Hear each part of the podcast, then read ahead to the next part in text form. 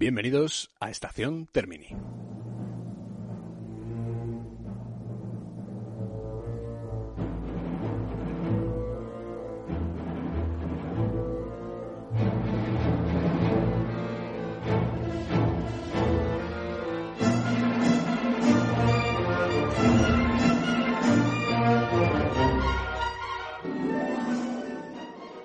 Bueno, llega, llega, bienvenidos todos eh, a este, a este programa, ya sabéis, porque había una especie de spoiler al final del primer volumen, que este es el eh, especial dedicado a, bueno, especial, todos los programas son especiales porque lo que tratamos en sí es materia especial. Pero bueno, quería daros la bienvenida a este programa dedicado a la segunda parte del cine de Alfred Hitchcock. Empezamos tal y como, como se prometí de alguna manera eh, donde nos quedamos el, otro día, la, bueno, el otro día, la, en el último programa, que fue en el rodaje de Posada Jamaica, posiblemente la, última película que rueda Alfred Hitchcock antes de trasladarse hasta Estados Unidos y empezar a rodar allí eh, o empezar a tener allí una nueva experiencia con el cine americano. No es que realmente las eh, cine inglés o los directores ingleses tuvieron, tuvieran mucho predicamento en Estados Unidos, ya que era otro tipo de cine el que se cultivaba al otro lado del, Atlántico y de alguna manera la maquinaria de, Hollywood tenía, tenía otros pensamientos para los directores que, llegaban de fuera. Algún día hablaremos de, directores como por ejemplo Ernst Lubitsch o la llegada de Fritz Lang o, algunos de los eh, emigrados eh, por causas eh, evidentemente políticas y sociales de las que sacudieron Europa a partir de 1933, momento en el que Adolf Hitler alcanza el poder en Alemania. Sin embargo, Hitchcock eh, emigra por otras eh, razones, razones eminentemente eh, artísticas, ya que el, productor, perdón, David O. Selznick, uno de los más grandes productores de la historia del cine, responsable, entre otras, gracias a, la RKO, que era su, su estudio, responsable de películas como por ejemplo Lo que el viento se llevó, una de las grandes superproducciones de la historia de 1939, firmada por Victor Fleming, aunque dirigida por eh, directores como George Cukor o Sam Booth. Todavía eh, hay mucho debate y mucho análisis sobre, sobre realmente cuál es el alcance de, de, lo que todos estos directores hicieron con, con, esta película, pero bueno, eso es otro tema que nos ocupará en otro, en otro programa. Eh, Selznick, el, productor eh, David. Selznick, llama uh, a Alfred Hitchcock y le propone, de alguna manera, empezar eh, a rodar unos, proyectos en Estados Unidos, entre ellos uno de, los más importantes que, que Selznick le encargará a Hitchcock será el rodaje de una película sobre el hundimiento del Titanic, una película que de alguna manera irá tomando forma, irá teniendo algún tipo de, de mm, bueno, de destino, empezarán a, rodarla, bueno, empezarán a rodar, empezará a tener ideas. Y mientras tanto Hitchcock manifestará su interés por la novela de Daphne du Maurier, eh, Rebecca, para la cual David O. Selznick compra los derechos eh, de cara a una futura adaptación. Sin embargo, el proyecto del hundimiento del Titanic sigue en pie, con lo cual, evidentemente, eh, todo este proyecto rondaba por las cabezas de, ambos. Sin embargo, entre viajes de ida y vuelta al Reino Unido, evidentemente todas las eh, miradas estaban puestas en lo que verdaderamente haría Hitchcock. En todo este proceso de idas y venidas de Estados Unidos al Reino Unido, se firma el contrato con, con, la, con la RKO y el contrato empieza en abril de 1939. Eh, de alguna manera, eh, todo este, además, Hitchcock era muy muy considerado a pesar de que hemos dicho que el cine inglés pues no tiene tanto predicamento en Estados Unidos sin embargo Hitchcock gracias a sus películas eh, sobre todo Alarma en el Expreso que tiene un éxito bastante bastante importante y películas como por ejemplo 39 escalones o El hombre que sabía demasiado hicieron que Alfred Hitchcock tuviera un nombre muy importante en Estados Unidos y pudiera de alguna manera justificar su presencia allí a la hora de responder a la llamada de, de Selznick. Eh, de alguna manera, eh, en todo este proceso, mientras se estrena Alarma en el Expreso, se espera, se encarga a, la guionista Joan Harrison que de alguna manera, además era secretaria de, Alfred Hitchcock, que tuvieran preparado de alguna manera un primer guion, un primer borrador sobre la novela de Daphne du Maurier, que ya hemos comentado antes, Rebeca,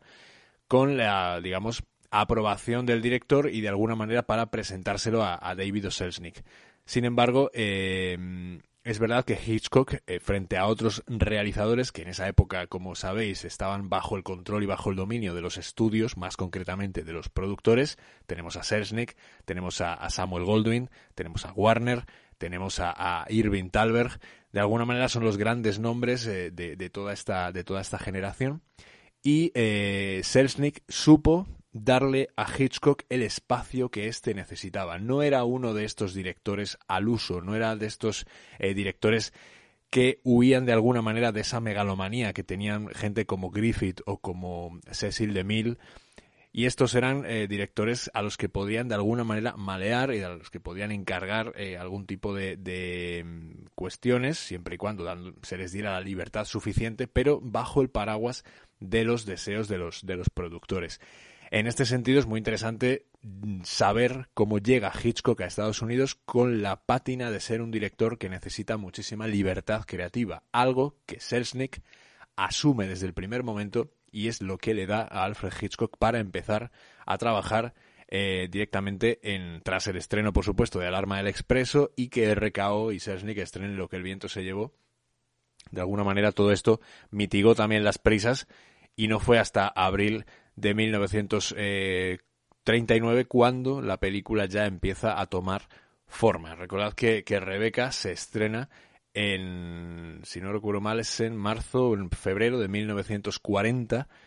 y es la primera película por la cual Alfred Hitchcock es nominado al mejor director en los Oscar, con lo cual es una, es una cuestión muy interesante a tener en cuenta. Por si no lo sabéis también, es una película que arrasa ese año en, los premios Oscar, tiene tantísimo éxito y, es una de las más importantes de su día. Consigue 11 nominaciones a los Oscar, de los cuales solamente se lleva dos. El respectivo a la fotografía de George Barnes y el eh, correspondiente a la mejor película. Es una de esas veces, ya sabéis que los premios Oscar a mejor película y mejor director suelen ir de la mano, a excepción de algunas eh, obras que, eh, bueno, han desafiado esta regla no escrita. Y este año, el año de Rebeca, el mejor director no fue Hitchcock, sino que fue John Ford por Las uvas de la ira, otra de las grandísimas películas de, aquel, de aquel tiempo. Los nominados aquel año a mejor director eran Sam Good por Espejismo de Amor, con Ginger Rogers,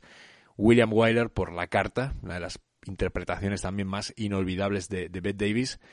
y George Cukor por La genial, fantástica Historias de Filadelfia con esa, ese trío protagonista impagable que son Cary Grant, Catherine Hepburn y James Stewart. Yendo a Rebeca, pues eh, estrechando ligeramente el, círculo nos encontramos con, eh, de alguna manera, una película muy expresionista en muchos de, la, muchos de los planteamientos eh, visuales de la, de la película. No obstante, es una, es una cinta que necesita mucho de la opresión, necesita mucho de los lugares em, que la, las, los claroscuros, necesita mucho de esos lugares lúgubres donde la acción tiene lugar, puesto que estamos hablando ya por fin, mm, dejamos a los espías, dejamos a los em, falsos culpables y nos metemos en algo que también va a ser una constante en el cine de Hitchcock a partir de, este momento, que es, eh, digamos, las ausencias presentes. Lo vamos a llamar así porque me parece una manera muy interesante de, calificar algo que puede ser también, por ejemplo, aplicable a, psicosis, ¿no? Cuando hablamos de la madre de Norman Bates. Eh, y de alguna manera son presencias y, son eh, cuestiones que están ahí, que sabemos que existen, que sabemos que influyen en los protagonistas, pero a las cuales no vemos y, de alguna manera quedan ocultas o quedan eh, relegadas a, un protagonismo etéreo, fantasmal, que en este momento eh, es el que está influyendo en esta película sobre el, el personaje de Joan Fontaine y es el que de alguna manera esta presencia eh, manda o dirige los pasos de este pobre eh, miserable, el, aristócrata Maxim de Winter, interpretado por uno de mis actores de, favoritos de, todos los tiempos, que es Laurence Olivier, eh, a pesar de, bueno, hay veces que he dicho esto y me han dicho, pero ¿cómo te puede gustar Laurence Olivier con lo engolado que es y lo adornado que es? No sé, de alguna manera Laurence Olivier para mí es eh, la unión y la juxtaposición, por lo menos en esta época, entre el arte del teatro y el arte del cine, eh, completamente mm, subordinados el uno al otro, no se sabe muy bien en qué orden. teatro a cine, cine o teatro. Hay muchísimas películas de Laurence Olivier que se pueden analizar, siendo una de las eh, predilectas por, por mí, eh, de alguna manera, El animador, la película de Tony Richardson de 1960, que me parece una de las manifestaciones, además de free cinema, más importantes que yo he podido, de alguna manera, acercarme a los ojos. Y bueno, el free cinema es algo que igual en algún programa lo, abordamos porque es la, vanguardia inglesa en la cual Laurence Olivier también tuvo mucho que, decir. Pero bueno, de alguna manera, y es verdad que, hace, hace no pocos meses, eh, desde Netflix, eh, se acogió un remake de esta película, lo cual ya es bastante complicado, dirigido por Ben Wheatley, también que es un director inglés con un marcado acento autoral muy importante, no obstante es el director de películas como Turistas o, High Rise, antes de meterse en otros proyectos de otra índole.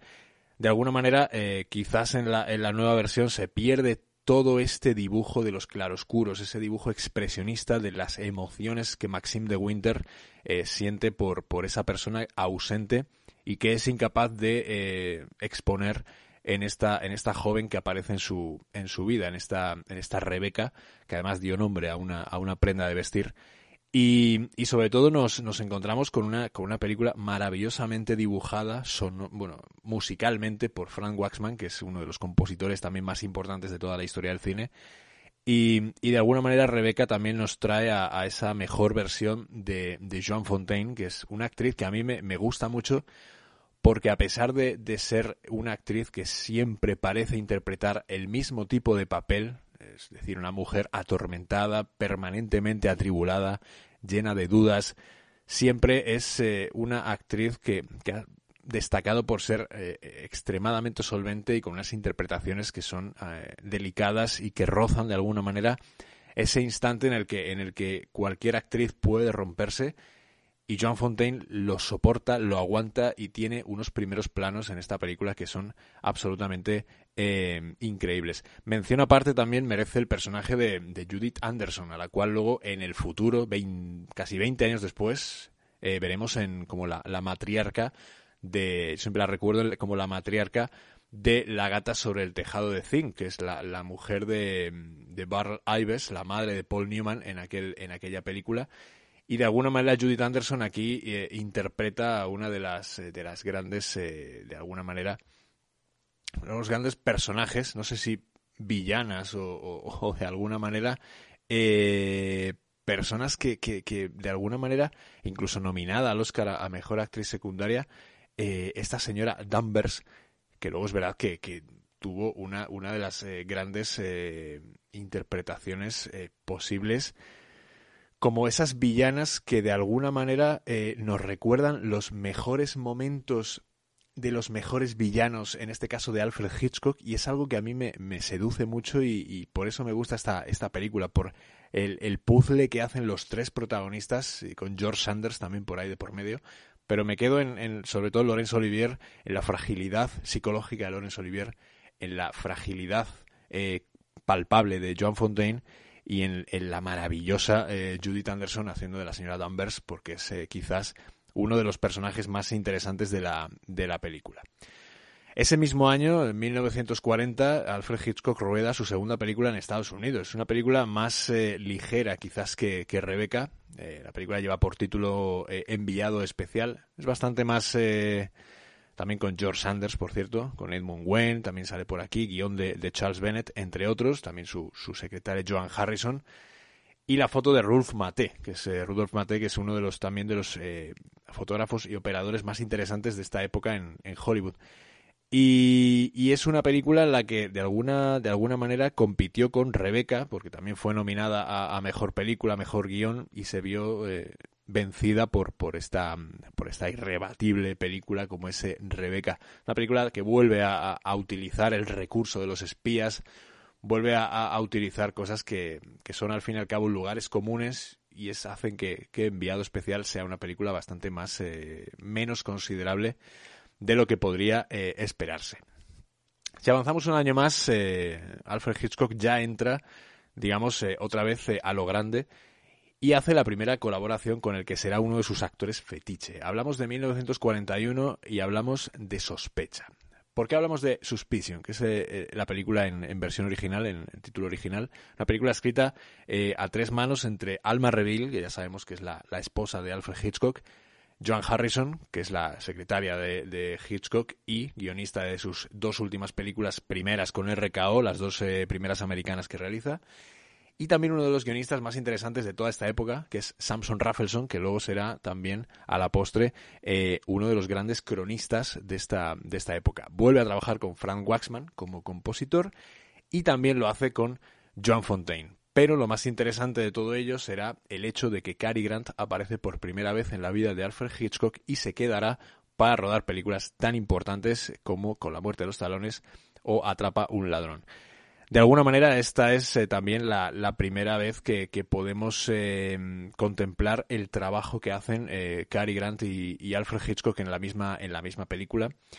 y de alguna manera esta película también pasará a la historia del cine por ese plano fantástico de Cary Grant, eh, que interpreta quizás uno de sus papeles más destacados porque da absoluto miedo. Es una película en la que, en la que Cary Grant sube, un plano que es fantástico, en el que sube unas escaleras portando un vaso de leche que está mágicamente iluminado. ¿no? Es un blanco y negro limpio y uniforme en el cual sobresale ese, ese plano, ese vaso de leche con esa luz blanquecina que lo que llevaba era una pequeña luz, una pequeña bombilla y Cary Grant portando ese vaso con un cable que iba por, el, eh, por la manga y se iba escondido por la manga de su, de su traje. Entonces, todos estos pequeños trucos, como los que podéis ver en Cantando bajo la lluvia, por ejemplo, de Stanley Donen y, Jim Kelly,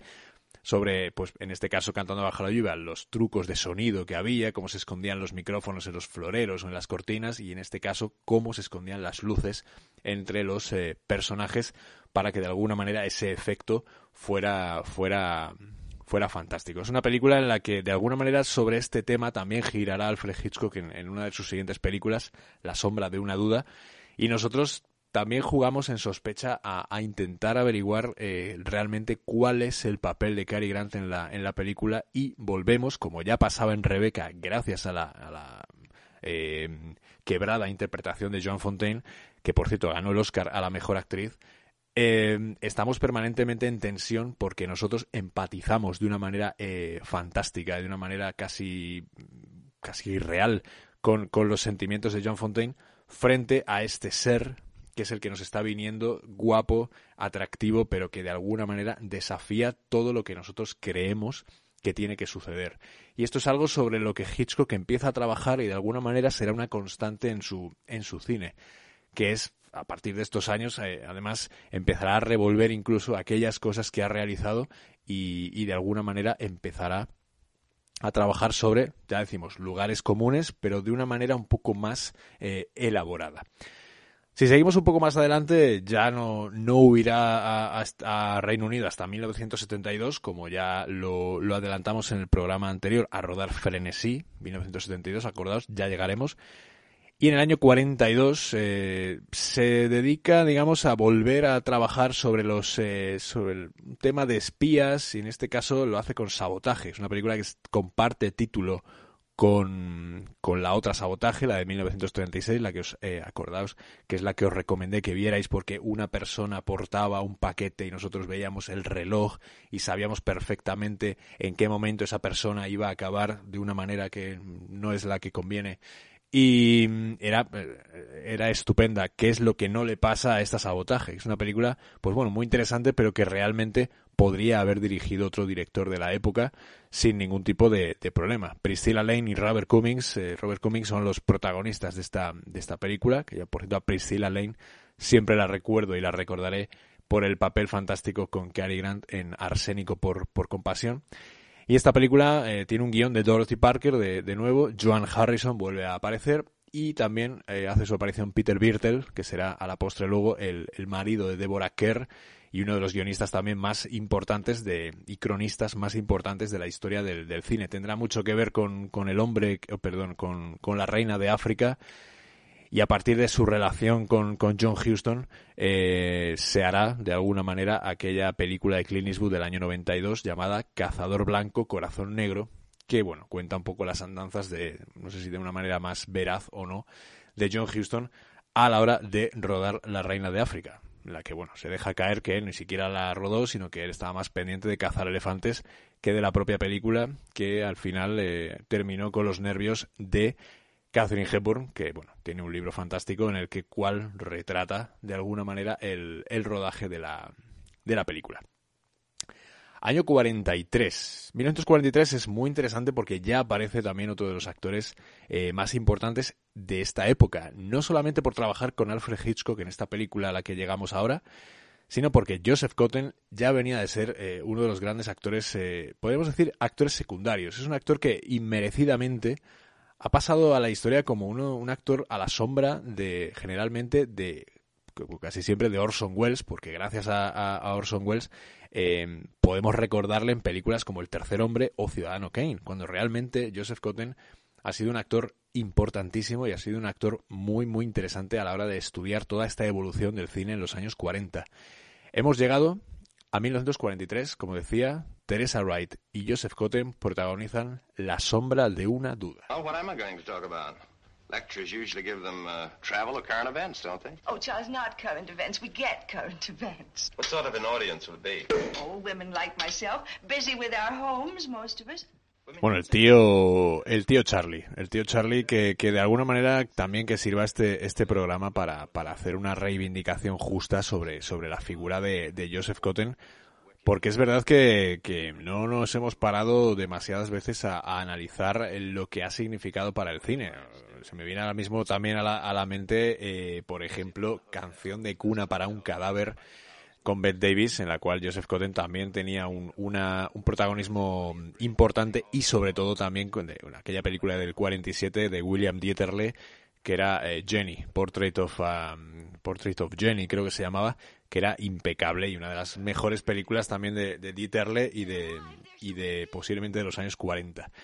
Llegamos a este, a este argumento de Gordon MacDonald y de alguna manera la banda sonora de Dimitri Tiomkin también nos va acompañando al trabajo que hace Alfred Hitchcock sobre el rostro de Joseph Cotten. Cualquier cosa, es verdad que volvemos otra vez a... ¿Podemos hacer un spoiler de una película de hace 70 años? ¿O 60 y tantos? Eh, bueno, a ver, una cosa es hacer un spoiler que os cuente toda la película y otra cosa es que os anime a verla. Yo creo que aquí cualquier cosa que os pueda contar, evidentemente, os va a fastidiar el visionado de la, de la película. Si no la habéis visto, yo creo que os tengo muchísima envidia porque es una de las películas que más interés pueden tener de esta etapa norteamericana. Bueno, retiro lo dicho. Es una de las películas más interesantes de entre las 10, 15 o 20 películas más interesantes de la etapa norteamericana de Alfred Hitchcock. Quizá la sombra de una duda sea no la primera gran película de Hitchcock en Estados Unidos, pero sí una de las, eh, de las más grandes, sobre todo porque la, la conversión de, de Joseph Cotten en personaje, de personaje secundario a personaje protagonista y que Teresa Wright eh, sea también la persona con la que nos identificamos, a pesar de que sospechamos que detrás de Tío Charlie hay algo que seguramente sea eh, oscuro y seguramente nos expulse de todo lo que sentimos por el tío Charlie, que es un personaje pues a ver, de una apariencia muy amable, siempre con su sombrero, muy elegante, que estima mucho a las personas que le rodean, algunas, pues evidentemente em, vamos aumentando la intriga a medida que Hitchcock va queriendo. Es una película en la que de alguna manera el director juega con nosotros de una forma eh, de una forma eh, fantástica nos identifica con la protagonista nos hace empatizar con ella nos hace enfrentarnos a lo que ella siente cuando ve a su tío Charlie y de alguna manera este ser tan encantador, que esto es algo sobre lo que se va a trabajar en el cine, incluido el de Hitchcock, durante los próximos años, eh, será algo que evidentemente cuente mucho a la hora de enfrentarnos a, a la película. Em, evidentemente es una película que además influirá en su propio director, en Hitchcock, de alguna manera para tener eh, esa idea de la influencia de, las personas sobre otras. Lo veremos en Vértigo, por ejemplo, lo veremos en Psicosis, y de alguna manera también eh, todas las eh, ya no son las ausencias como en Rebeca sino que son las presencias lo que de alguna manera nos hace sospechar y tener en cuenta que, que Joseph Cotten está ocultando como tío Charlie algo muy muy eh, sospechoso evidentemente si os metéis en las webs de análisis bueno de análisis de crítica cinematográfica y de bueno de crítica tampoco sé cómo llamarlo en las webs de, las webs de listas cinematográficas, evidentemente os podéis encontrar em, algún que otro spoiler que, bueno, no tienen absolutamente ninguna importancia porque lo que hay que ver es la, la propia película. En fin, eh, que os la recomiendo encarecidamente porque es una, una de sus mejores eh, películas de esta primera época en Estados Unidos. Si avanzamos un poco más, nos vamos hasta el año 1944 y nos encontramos con, una película con una dificultad, una dificultad técnica bastante importante. Hablamos de, Náufragos, que además es una historia del premio Nobel americano John Steinbeck, también sobre el cual trabajaron muchos eh, cineastas, entre ellos el más próximo a Hitchcock, John Ford, cuando además ganó, le ganó el Oscar a, Rebeca, lo ganó por, por Las uvas de la ira, adaptando la novela de John Steinbeck, a la cual, por cierto, mucha gente se queja de que llegó tarde. Es una, película sobre la Gran Depresión, el año 29, el crack del 29 en Estados Unidos, y, y esta película, Las uvas de la ira, se produjo en el 40 no sé, el debate de por qué hay que ser, por qué se le, mm, de alguna manera hay gente que protestó contra ese hecho. Bueno, no me parece tampoco nada mal porque incluso ahora en 2021 se están estrenando películas sobre hace 100 años, hechos de hace 100 años no sé, cosas que de repente aparecen y, y, bueno. En fin, eh, volviendo al, a la cuestión que nos, eh, que nos ocupa, Lifeboat, que es esta, esta película protagonizada por Talula Bankhead, que es una de las, eh, no sé si se llama la femme fatales de aquella época, pero era una actriz muy destacada en cierto tipo de géneros cinematográficos y la verdad es que en esta película hace una interpretación bastante eh, importante e interesante, no siendo una de sus, de sus mejores películas. Sabéis, además, como anécdota a esta, a esta película, que bueno, no es de mis, de mis preferidas de, de Hitchcock, pero, pero sí que es verdad que ya empieza a tener, eh, bueno, voy a contar la anécdota primero, porque si no empiezo a hablar y no, y no paro. La anécdota es que Hitchcock, sabéis que sale en todas sus películas, o por lo menos en la, la gran mayoría de sus películas, a partir de cierto, de cierto momento. Creo que es a partir de, de pues inocencia y juventud, si no recuerdo mal, empieza a salir de una manera ya más ritualizada. Que además las apariciones se ponen al principio porque se empezó a creer, Hitchcock empezó a creer que la gente iba a buscarle a él en las películas en vez de ver la película. Con lo cual él dijo, perfecto, aparezco al principio y así si venís al cine, me veis a mí y de paso eh, veis luego las dos horas que vienen con la historia que os quiero contar y no dejáis ahí de distraeros buscándome en las escenas que es algo que pasó en esta película. Evidentemente, tú eres el director, haces tu cameo, pero ¿dónde haces tú un cameo en una película que está ambientada en un barco que ha naufragado? Si todos los protagonistas están metidos en ese barco, no puedes salir en, en, otra, en otra circunstancia. Y lo que se inventó era que en ese barco aparece un periódico y en ese periódico aparece una fotografía de alguien que casualmente responde a la descripción de Alfred Hitchcock. Estoy acordándome de la aparición de Hitchcock en, Inocencia y Juventud, que además es bastante larga, si no recuerdo mal, es la, más larga de la carrera de Hitchcock. Y, es, aparece haciendo de, interpretando a un fotógrafo que intenta capturar el momento en el que sale el personaje protagonista del, del, del, del juzgado y está ahí como interactuando con otro y con la cámara además y es, es muy es muy gracioso porque tú piensas que es el director y está organizando toda esa escena y a ese plano y a partir de ese momento tienes que intentar averiguar cómo él mismo se interpreta haciendo de fotógrafo. Entonces es muy, es muy interesante. Pero bueno, volviendo a, Náufragos, pues bueno, es una película que os recomiendo porque es, es, muy curiosa, sobre todo por el experimento que supone meter a, a estos eh, ocho personajes, si no recuerdo mal, siete, ocho personajes en, en un barco. Una película rodada en estudio, evidentemente, para la Fox, que es un estudio con el que trabajará de poco a nada. Y, y, de alguna manera eh, ya empezamos con el, con el tema de, personajes atrapados, muchos personajes atrapados en lugares de los cuales no pueden escapar fácilmente, con lo cual lo más interesante de la película será contemplar las relaciones y el deterioro de relaciones entre todos los protagonistas. Si avanzamos un poquito más, nos encontramos con otra película también interesante, primera colaboración que hace Hitchcock con otra de sus grandes actrices, en este caso Ingrid Bergman, y también como acompañante, digamos, como partner, eh, tenemos a, Gregory Peck, que es, eh, es eh, una película que a mí me, me, gusta mucho, pero cuanto más la veo corre el riesgo de gustarme menos, porque empiezo a, reconocer todos los resortes y es verdad que me, me, asusta un poco volver a verla, con lo cual digamos que esta recuerda de 1945 con un guion mínimamente, o sea, maximísimamente, si existe la palabra, em, calibrado de Ben Hedge, que es uno de los grandes, grandísimos guionistas de la historia del cine, pues es una película sobre, sobre digamos, eh, temas, empiezan a aparecer ya temas que luego también serán recurrentes en la filmografía de Hitchcock. Y aquí tiene que ver mucho el psicoanálisis. Tiene que ver mucho la adentrar, el adentrarse en la mente de la persona para intentar averiguar qué narices pasa en eh, determinadas eh, circunstancias a, en este caso, la persona interpretada, el personaje interpretado por Ingrid Bergman. Además, bueno, hay momentos eh, fastuosos y, secuencias de,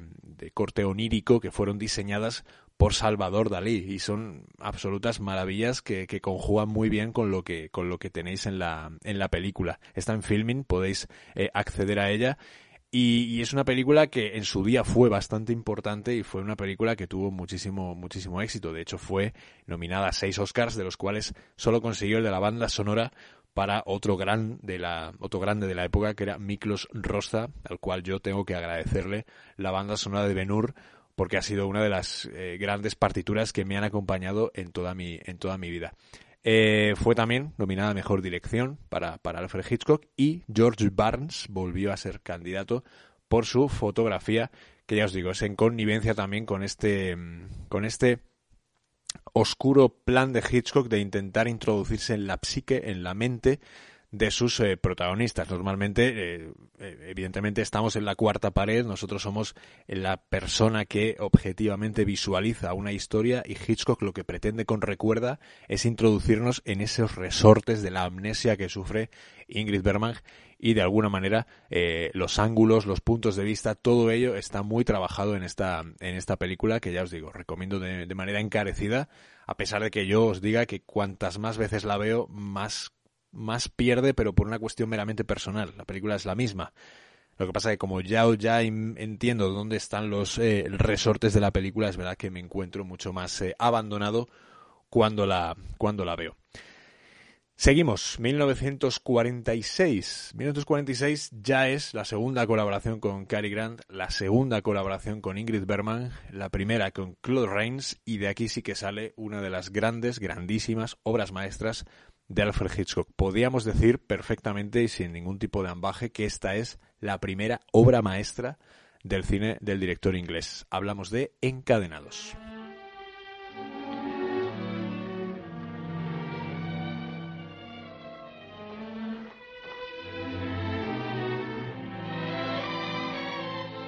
Bueno, Encadenados, que es una, es una absoluta maravilla de película, no puedo decir absolutamente nada malo. Eh, no porque no quiera, sino porque no puedo decir nada malo de, Encadenados. Es una de las obras maestras de, Hitchcock. Eh, Notorious, en su título original, fotografía de Ted Tetzlaff, guion de Ben Hedge y música, banda sonora original de Roy Webb. Con lo cual, eh, todo esto unido a la presencia de, de Cary Grant, de Ingrid Bergman, de Claude Rains y de Louis Calgern, digamos que de alguna manera hacen que esta, que esta película, de nuevo, thriller, bueno, lo califican como thriller psicológico, porque es verdad que Ingrid Bergman padece en toda la, en toda la película un descenso a los infiernos personal muy muy claro. El personaje de Cary Grant está ahí en, como en un segundo primer plano. Y el personaje de Claude Rains de alguna manera es el que va identificando de alguna manera todo lo que debemos pensar con respecto a este thriller en el cual de nuevo vuelven a aparecer el espionaje pero de manera indirecta. Es decir, nosotros tenemos que ir descifrando las claves que nos va dando Alfred Hitchcock a lo largo de toda la puesta en escena, que es absolutamente eh, apabullante. Quizás sea una de las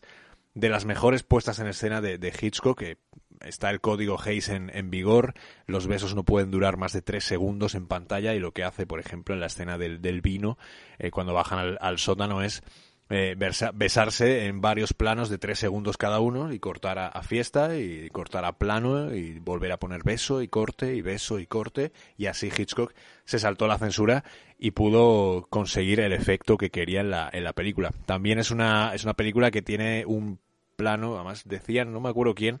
que Cary Grant era ese, ese actor que era capaz de actuar hasta con el cuello, hasta con el cogote. Y es verdad porque, si os fijáis, la primera aparición de Cary Grant es de espaldas, sentado en un, en un sillón, eh, ligeramente ladeado, y solamente con esa postura ya está diciendo muchísimo más de todo lo que vamos a saber de él a lo largo de la, de la película. Por no hablar tampoco del plano que hay desde una grúa con la cámara arriba, retratando toda una fiesta y que en el mismo plano, de a modo secuencia, la cámara va eh, estrechando, digamos, el, plano y va eh, bajando y va descendiendo hasta la mano de Ingrid Bergman que sostiene una llave. Es decir, de un plano general termina acabando en un plano detalle de una llave. Es una película prodigiosa por muchas razones y es una película que tiene además eh, algunas de las interpretaciones más importantes de sus, de sus protagonistas. Eh, compitió incluso al Oscar a Mejor Actor de Reparto para Claude Rains y la otra eh, nominación fue para el guion original de, de mm, Ben Hedge. Los Oscars ya sabemos cómo se las gastan, pero evidentemente esta película sin duda fue una de las más importantes del año 1946. El problema es que la, la piedra de toque aquel año era eh, Los mejores años de nuestra vida de William Wyler, que por alguna razón fue la gran película de aquel año y el gran éxito de, aquel año, aquella película que de alguna manera volvía a, todos aquellos eh, soldados que regresaban de la Segunda Guerra Mundial y es un tema sobre el que se ha vuelto a trabajar. En Estados Unidos es algo bastante bastante importante. Se juntó con la banda sonora de, de Wolfried Hofer, se juntó con la banda sonora, la fotografía de, de Greg Toland y dejaron un poco encadenados eh, que la juzgara el tiempo como una de las grandes obras maestras, no solamente del cine de, espías, sino del cine de Alfred Hitchcock. Avanzamos un poco y llegamos a, a, 1947, porque hay una película que no es especialmente de las mejores de Hitchcock,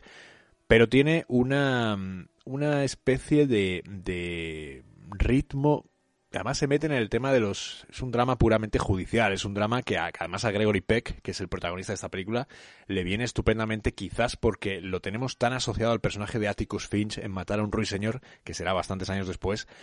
pero las películas de abogados le quedan muy bien y, y el proceso Paradigm, que es la película a la que hacemos referencia ahora, es una película que, que además eh, junta también a, a Ann Todd, junta a Lida Bali, junta a Charles Lawton, eh, que además creo que dije que era la única vez que trabajó con él en Posada Jamaica y aquí vuelve Charles Lawton, con lo cual no trabajes con niños, animales o Charles Lawton, aquí pues volvió a caer en la, en la tentación. Charles Coburn, Ethel Barrymore y Louis Jordan, que quizás eh, Louis Jordan lo conocemos y lo recordamos por Carta a una desconocida, la película basada en la obra de Stefan Zweig, eh, curiosamente también con John Fontaine, o sea que esto es como una, unas relaciones que se establecen aquí muy, muy extrañas entre los actores a los cuales ya empezamos a, reconocer. Y es una película que es, es larga, está escrita por, por eh, Alma Reville, la mujer de Hitchcock, y el propio Selznick. Y, y, de alguna manera estos dramas judiciales que son muy atractivos, que tienen muchísimo ritmo, pero que de alguna manera no han pasado tan, tan a la historia como si pueden haber pasado eh, otro tipo de, películas. Además a esta le, vino le vino muy mal estar entre dos obras maestras, el 46 encadenados y en el 48 llega la que es la segunda posiblemente obra maestra y el primer artificio técnico destacable de mm, bueno, destacable en cuestión largometraje de Alfred Hitchcock que será La soga. 1948 nos trae esta película rodada en, en plano secuencia, es, bueno, en plano secuencia un poco falseado, ya sabéis que es eh, materialmente imposible en estos años hacer una, una película de este, de este calibre con una un plano secuencia de hora y media, porque los, las bobinas hay que cambiarlas y todo el tema, el tema este, y tema técnico, y de alguna manera, pues eh, es verdad que es una película muy experimental. Este plano secuencia de hora y media de duración generalmente eh, está cortado, por lo menos cada escena dura 10 minutos y se rueda en un único escenario y de alguna manera eh, la planificación en montaje fue muy escasa porque estuvo tan bien producida y tan bien rodada y tan bien planificada que nosotros no notamos los cortes, a no ser que pues, sean los típicos, ¿no? De que se acerca a, a, a, la espalda de alguien y ahí pues corta. Cuanto, cuantos más arreglo, por eso me manifiesto siempre con, en contra del 4K y del 8K y todas estas cosas, porque toda esta limpieza de las de las películas lo que nos trae es el descubrimiento de la, de la magia del cine. Entonces se desvelan los trucos porque ya se empiezan a notar y como que le quitan, tampoco volvamos al VHS porque eso es muy tal, pero, pero evidentemente, eh, hombre, que no, que no cortemos la, la, magia del cine con la alta definición, que se deje así un poco de, de, de magia, de, misterio, ¿no? Entonces, eh, en la soga nos encontramos en un escenario que es puramente teatral, nosotros somos en la parte de, de esa pared que nunca llegan los personajes a, a rozar, Sí es verdad que hay ciertos, hacia el final, ciertos cambios de ángulo, ciertos cambios de eje en la cámara, y vemos esa pared donde está el arcón, donde eh, John Dahl y, y eh, Farley Granger encierran a este, a este pobre, a este pobre chaval, a Douglas Dick, a Kenneth Lawrence, y y de alguna manera es, es, muy interesante, o a David, no recuerdo ahora mismo quién era el, el pobre que, es David. Sí, sí, ahora que estoy recordando es, es David al que, al que encierran en el arcón y todos los trucos de los libros, la soga que aparece, el plano que a mí me encanta de la, la señora que está al carro de la casa eh, abriendo la puerta y de repente está... Mm, bueno, no me he equivocado. Es John Dahl, va a la cocina la puerta es de estas giratorias, se abre, vemos a John Dahl en, esto, vuelve a abrirse porque el giro de la puerta lo hace, lo vemos abriendo un cajón, vuelve a abrirse la puerta porque es, acordemos que es giratoria, y lo vemos echando la cuerda en un cajón que ha abierto. Entonces, es todo un ejemplo de planificación y es una de las películas más eh, interesantes técnicamente hablando de, de Hitchcock. Además, bueno, por supuesto, toda la parte que luego a los críticos les ha encantado de intentar eh, desgranar si la película es una mm, teoría sobre la homosexualidad, eh, teniendo en cuenta que también los protagonistas, o algunos de ellos, eh, Farley Granger, por ejemplo, era bisexual, eh, a quién se le ofreció la película, también tenía Montgomery Cliff, Cary Grant, etcétera, que no eran eh, precisamente actores eh, heterosexuales. Y en todo esto, pues bueno, han sido maniobras también de un poco de, de interés acerca de qué es realmente y cuál era el objetivo real de, de, Hitchcock a la hora de rodar esta película. Para mí es una, es una maravilla de, de película, que además tiene un título muy interesante, que estoy viendo en, en Argentina, según pone, que es eh, Festín Diabólico. Me parece fantástico teniendo en cuenta todo lo que se organiza. Además juega mucho con el espectador, porque nosotros sabemos desde el primer momento qué es lo que ha sucedido, quién está en ese arcón, qué es lo que ha pasado, cómo ha pasado, y en ningún momento podemos decir qué ha pasado, porque somos el espectador, claro, evidentemente. Pero es fantástico todo el artificio que monta Hitchcock a lo largo de esta, de esta película, que en apenas hora y veinte es capaz de, de, de tener, eh, además de, de crear esta especie de plano secuencia, de, de, ser un, un, truco técnico maravilloso, de mostrarnos eh, de nuevo inquietos, nerviosos ante algo que evidentemente es, eh, no deja de ser un retrato de, la, de lo que somos como seres humanos y de cómo nos enfrentamos a nuestros, a nuestros miedos. 1949 y 1950 nos traen dos películas interesantes, aunque no de las mejores de, Alfred Hitchcock, que son Atormentada y Pánico en la escena. Ambas dos, una de ellas Atormentada, protagonizada por Ingrid Bergman y de nuevo Joseph Cotten, y Pánico en la escena por Marlene Dietrich y, Jane Wyman, de alguna manera son dos películas que, que a pesar del, del, interés que tienen, una de ellas, sobre todo la de Ingrid Bergman, porque se prestaba mucho a los dramas psicológicos, de alguna manera eh, es un drama de época. Drama muy poco, a mí me parece muy poco interesante, me parece demasiado romántico para lo que estoy acostumbrado a ver en Hitchcock o a lo que le puedo pedir a Hitchcock. Y me gusta mucho la foto de, Cardiff, me parecen los operadores más interesantes de, de la época. Y luego Pánico en la escena, que además es la, la eh, colaboración de Hitchcock con, con Marlene Dietrich, pues de alguna manera es una película que podría haber sido mucho del con lo esperado, el mundo del teatro, el mundo de, de, la interpretación y demás, y de alguna manera eh, se queda en, en muy poco, no consigue llegar quizás no sé si por algún tipo de, sentirse presionado por, por, Warner, que era la, productora, algún tipo de encargo alguna cosa que no terminó de convencerle y montó la película de la manera más, eh, bueno, más rápida y más eh, solvente posible antes de meterse en una película que sí ofrecía un, un buen, una buena materia prima y que realmente sí fue otra de las obras maestras de, de, Alfred Hitchcock. Hablamos de, por supuesto, 1951 y Extraños en un tren. I beg your pardon. Aren't you Guy Haines? My name is Bruno. Bruno Anthony.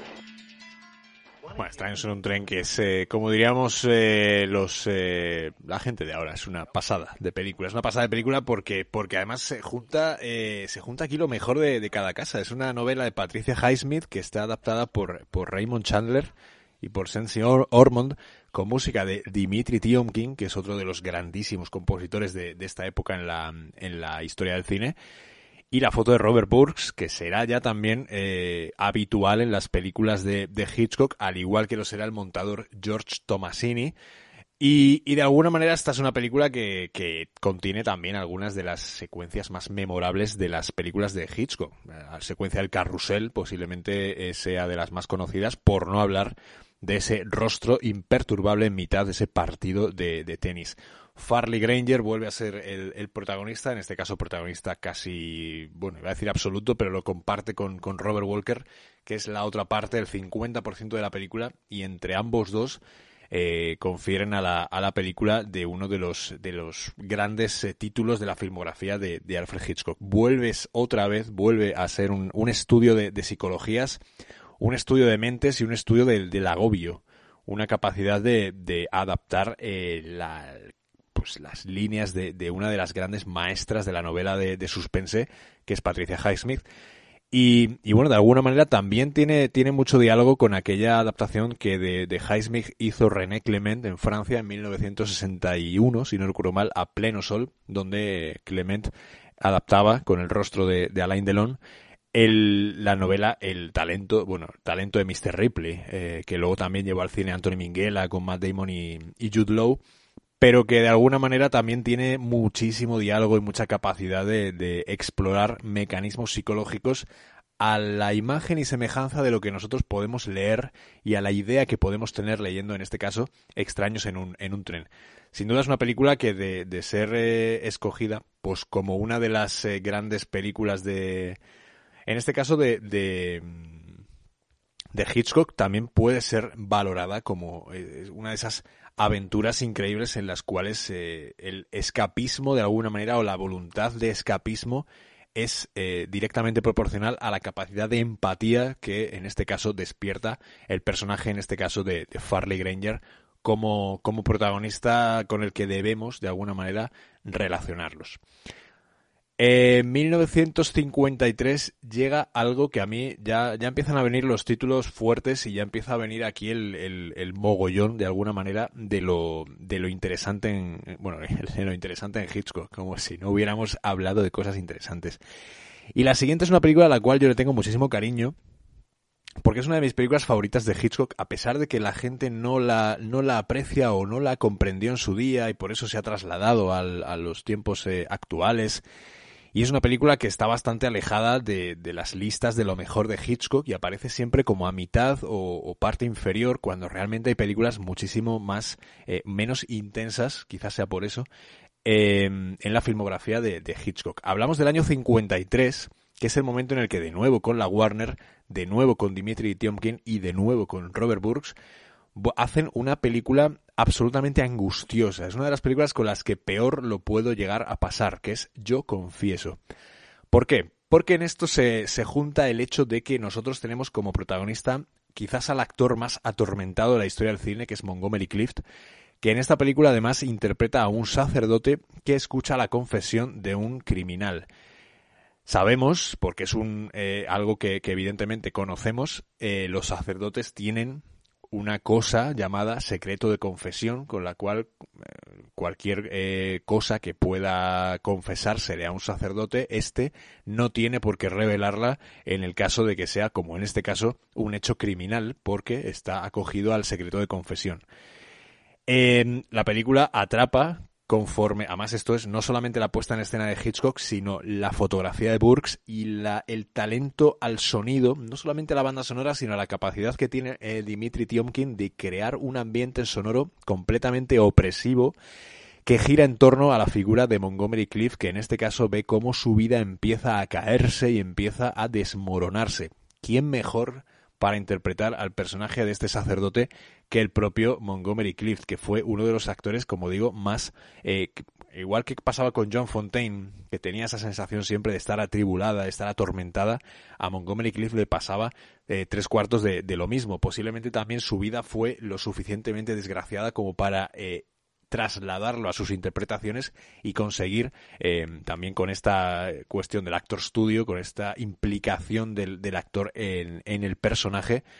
una de las películas más interesantes y una de las películas que a mí personalmente más me gustan de toda la filmografía de, Alfred Hitchcock. Un guion magníficamente calculado de George Tabor y William Archibald, basada en la novela de Paul Anselm. Yo no he tenido la oportunidad de leer la novela, sin duda buscaré, eh, nunca he sido capaz de encontrarla. Si alguien, pues bueno, sabe dónde o me la puede hacer llegar, pues evidentemente se lo, se lo agradeceré. Y, y de alguna manera también cuenta con Anne Baxter como actriz eh, eh, protagonista de la película, y Carl Malden, Carl, Malden, siempre he tenido problemas para pronunciarlo, y de alguna manera es eh, quizás todo este foco que cae de manera también expresionista sobre el, lo abigarrado que puede llegar a ser el, el, concepto de, de, angustia que se maneja en la figura de Montgomery Cliff. Es una película que de, de quizás, si tuviera que quedarme aquí para hacer un volumen 3, que no creo, eh, os pediría por favor que vierais Yo Confieso y Encadenados de manera obligatoria ya es, eh, en, cuanto en cuanto apaguéis la, radio, el móvil, lo que estéis escuchando este, este podcast, que os pongáis encadenados y Yo Confieso porque ya os digo que no, no son experiencias que os, van a os vayan a, defraudar. Como tampoco lo son las dos que vienen ahora, porque eh, una con Universal y la otra con la Warner fueron dos películas que de alguna manera definieron también el estilo visual de Alfred Hitchcock. ¿Dónde nos encontramos? En 1954. ¿Qué es lo que viene ahora? Vienen dos títulos que son fundamentales. El primero de ellos, La ventana indiscreta, y el segundo de ellos, Crimen perfecto.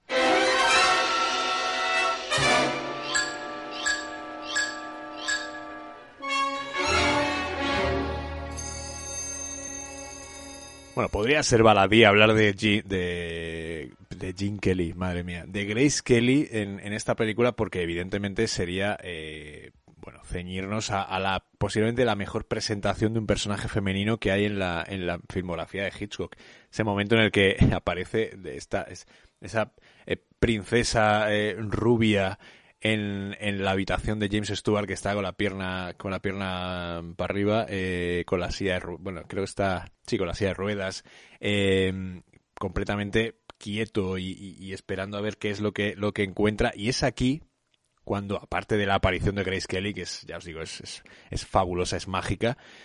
de alguna manera nos encontramos ya con esa esa obsesión. Ya es el retrato de la obsesión de Hitchcock por ser Boyer, por ser, por mostrar, no por serlo él, sino porque nosotros con él lo seamos. Y de alguna manera es aquí cuando, cuando todas las obsesiones de Hitchcock encuentran, bueno, por lo menos hasta que llegue Vértigo, eh, aquí son todas las, eh, digamos, todas las obsesiones encuentran un sitio. Acompañamos además a, James Stewart, que es la primera vez que trabaja con, con Hitchcock y, de qué manera, eh, a un protagonista que es, em, es, un, es un reportero que, bueno, tiene eh,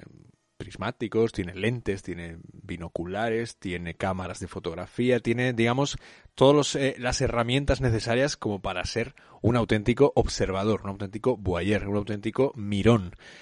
que es lo que al fin y al cabo nosotros mismos somos cada vez que vamos a ir a ver a una película. Es verdad que el pacto con el, con el espectador, el pacto que establece el cineasta con el espectador nos convierte a nosotros también en partícipes de la, de la película, pero en este caso doblamos la apuesta y vamos a espiar en compañía de Hitchcock y del objetivo de los binoculares de James Stewart, vamos a espiar y vamos a estudiar qué pasa en el edificio de enfrente. Gracias a ello nos encontramos con eh, gente que hace deporte, gente que escucha música, gente que se pelea y un asesinato. Que es además la presencia de Raymond Burr, al que luego también se le, se le recordará por ser, eh, si no recuerdo mal, Perry Mason. Y de alguna, de alguna manera es el, el mayor miedo que tenemos, ¿no? Es esa, esa manera de no te metas donde no te llaman, no observes lo que no te, lo que no te conviene, porque igual puedes acabar eh, muy, muy malamente. Eh, había hecho Universal, es Paramount Pictures la que produce esta, esta película basada en una historia de Cornel Bullrich y, guionizada por John Michael Hayes, de nuevo Frank Waxman eh, a los mandos de la, de la orquesta y Robert Burks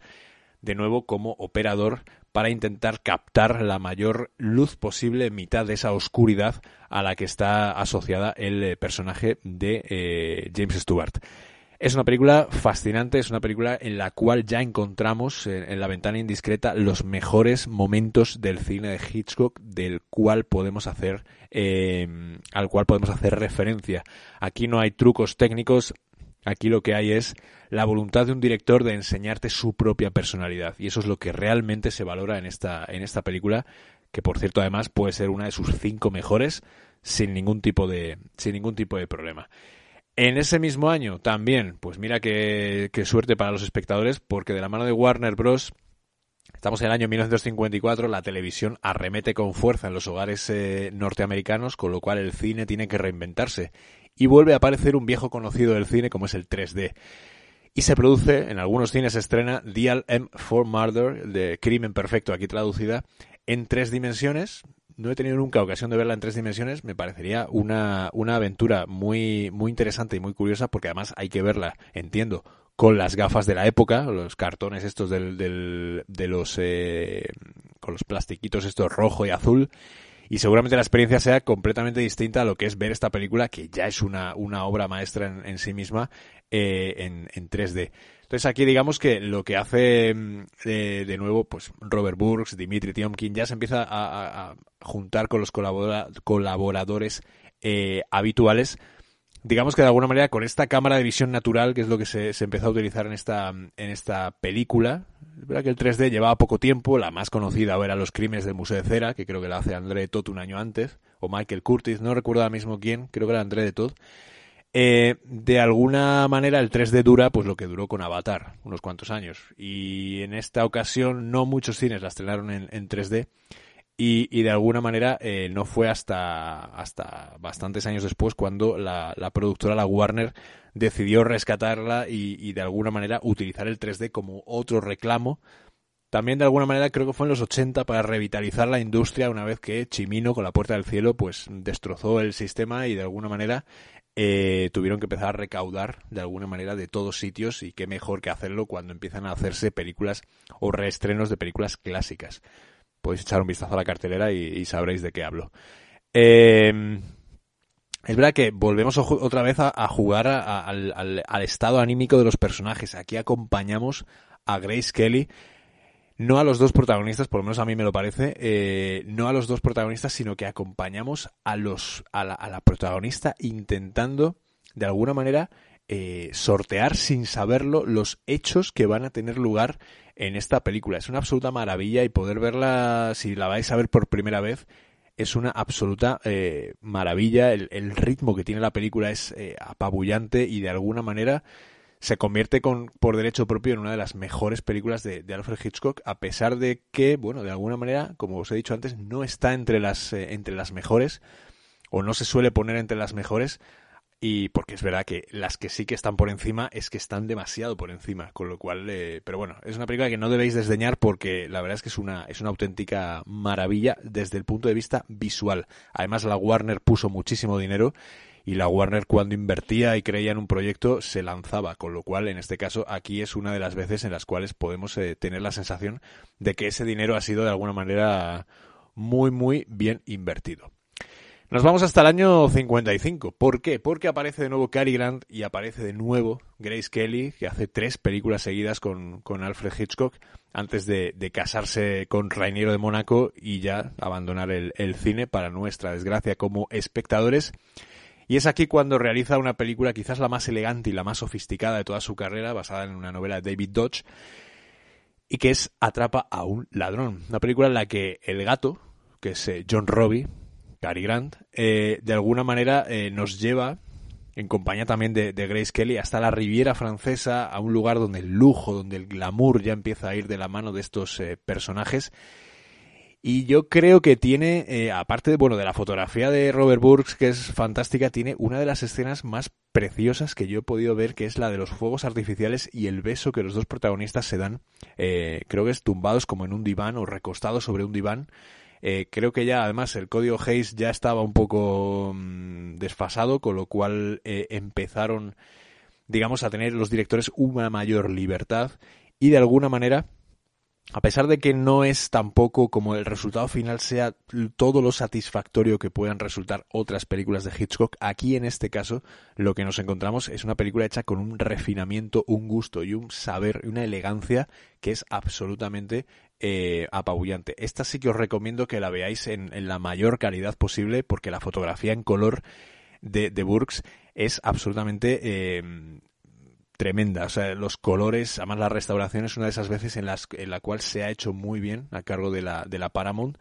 Y la verdad es que se disfruta mucho porque todos los colores, el negro de la noche en combinación con el vestuario de los protagonistas y por supuesto la escena de esos de ese beso con los fuegos artificiales es una absoluta eh, maravilla y es una obra maestra. Y la siguiente de este año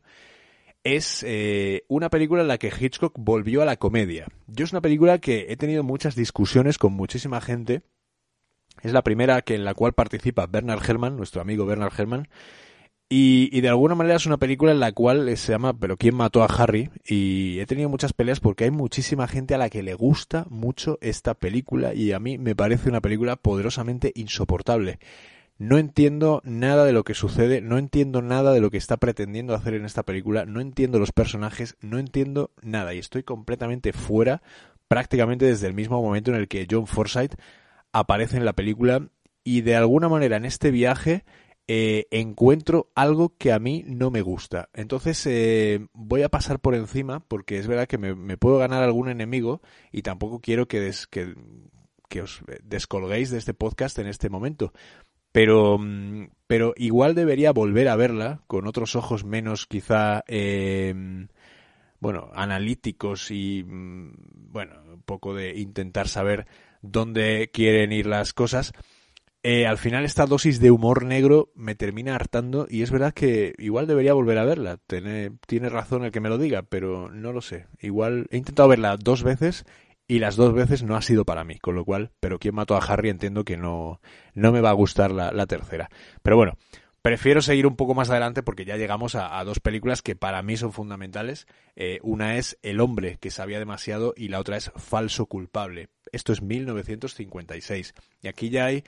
Hablamos de, que Hitchcock se hace un remake a sí mismo en esta, en esta película, en este caso con, con James Stewart y Doris Day, la segunda vez que aparecerá eh, James Stewart.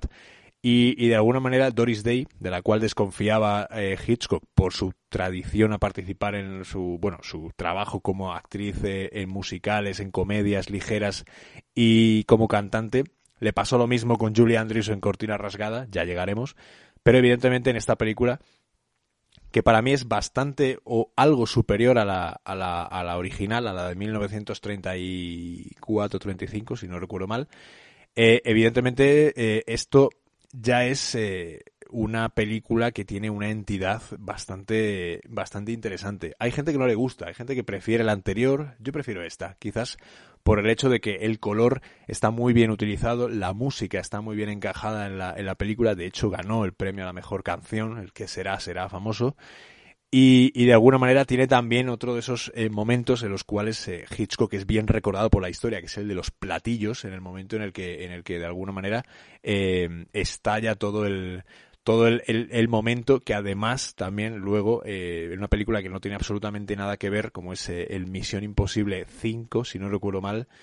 hay un homenaje bastante claro a esta a esta secuencia y a este de alguna manera tejemaneje hecho en torno a los espías de nuevo y que termina en ese teatro, en esa escena final que es absolutamente eh, apabullante. Y la segunda película de 1956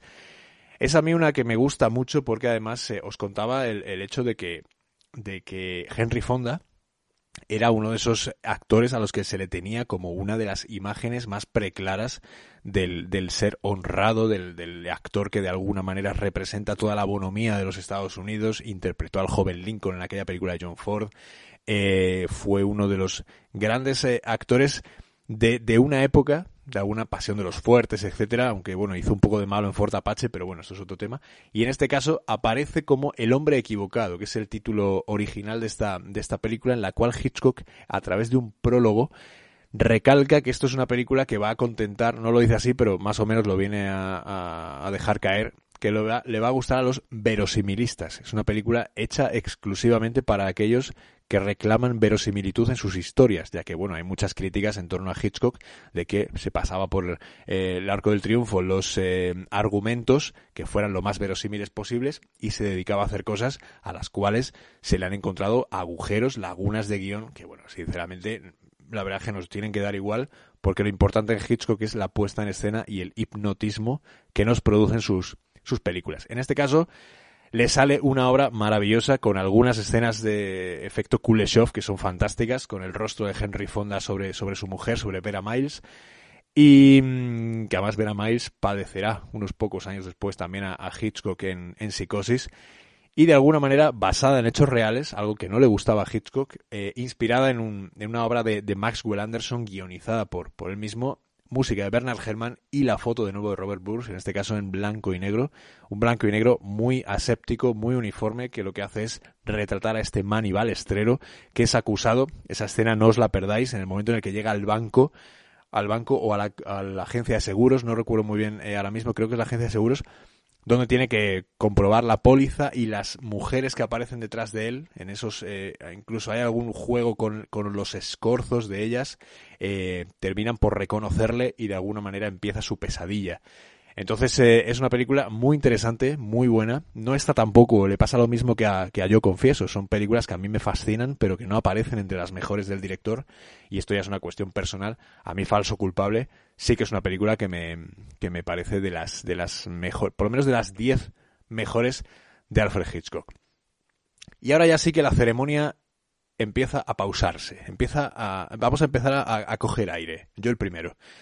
Vamos a empezar a respirar porque ahora viene una de las obras cumbre del cine de Hitchcock. Todavía, y creo que cuando se estrene este podcast, este programa, esta parte 2 de Hitchcock, estaremos ahí, ahí, intentando saber si Vértigo sigue siendo para los críticos de Sight and Sound la mejor película de la historia del cine. Eh, recordad que este 2022 es cuando se tiene que fallar entre todos los críticos del mundo cuál es la mejor vamos a llegar a este 1958, vamos a escuchar a Bernard Herrmann, porque lo que viene ahora es tela marinera. Con todos vosotros, Vértigo de Entre los Muertos.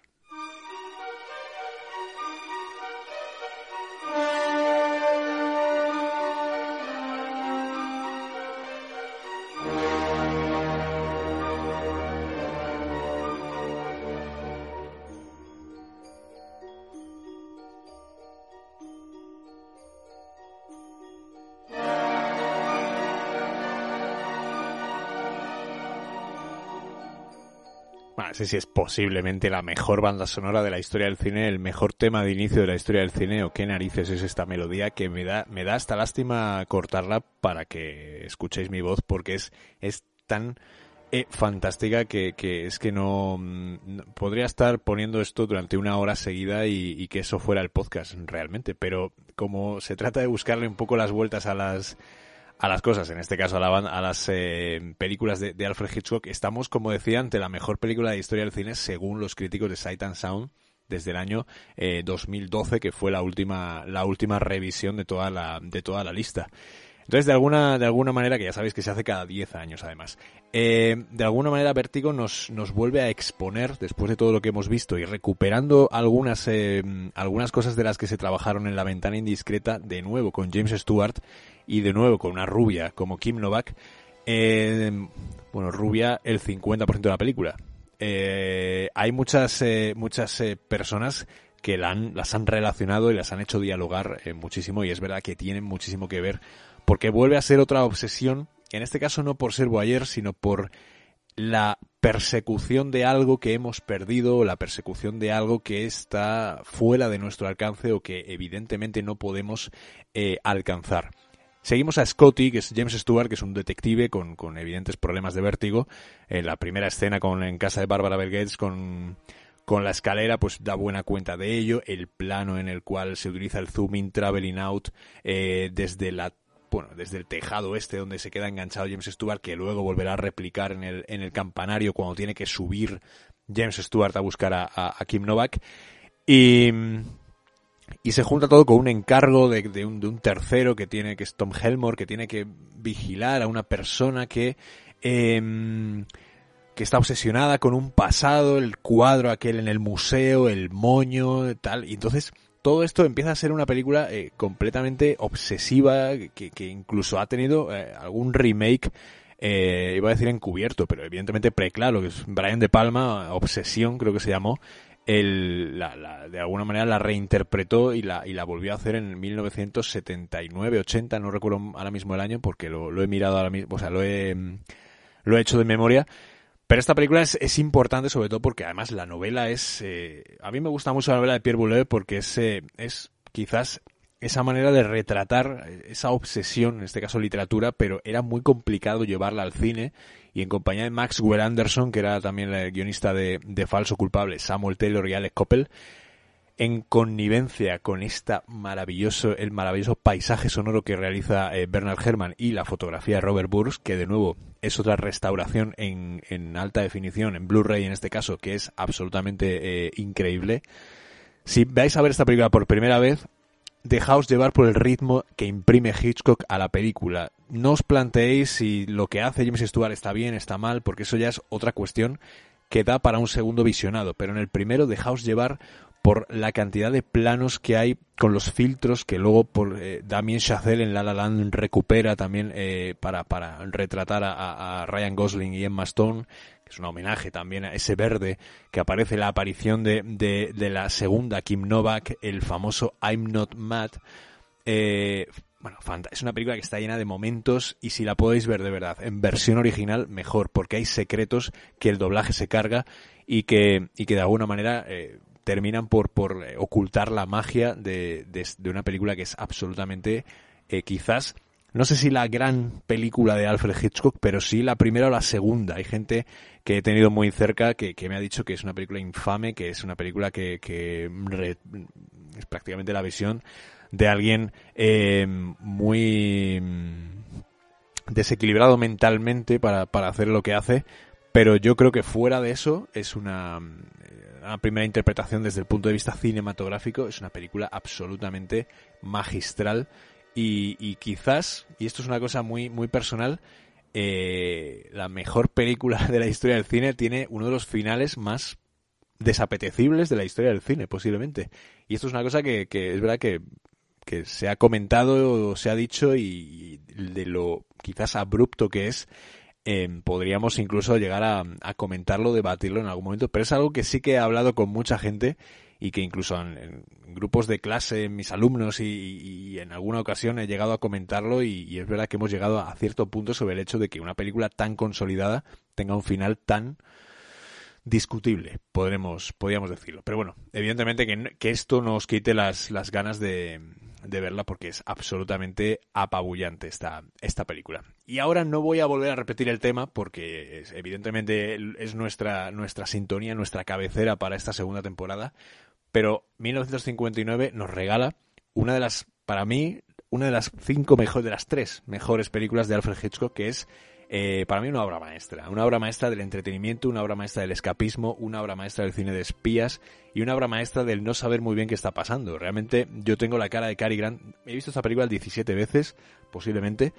eh, en versión original, doblada, la prefiero doblada, por cierto, eh, y con la muerte de los talones realmente es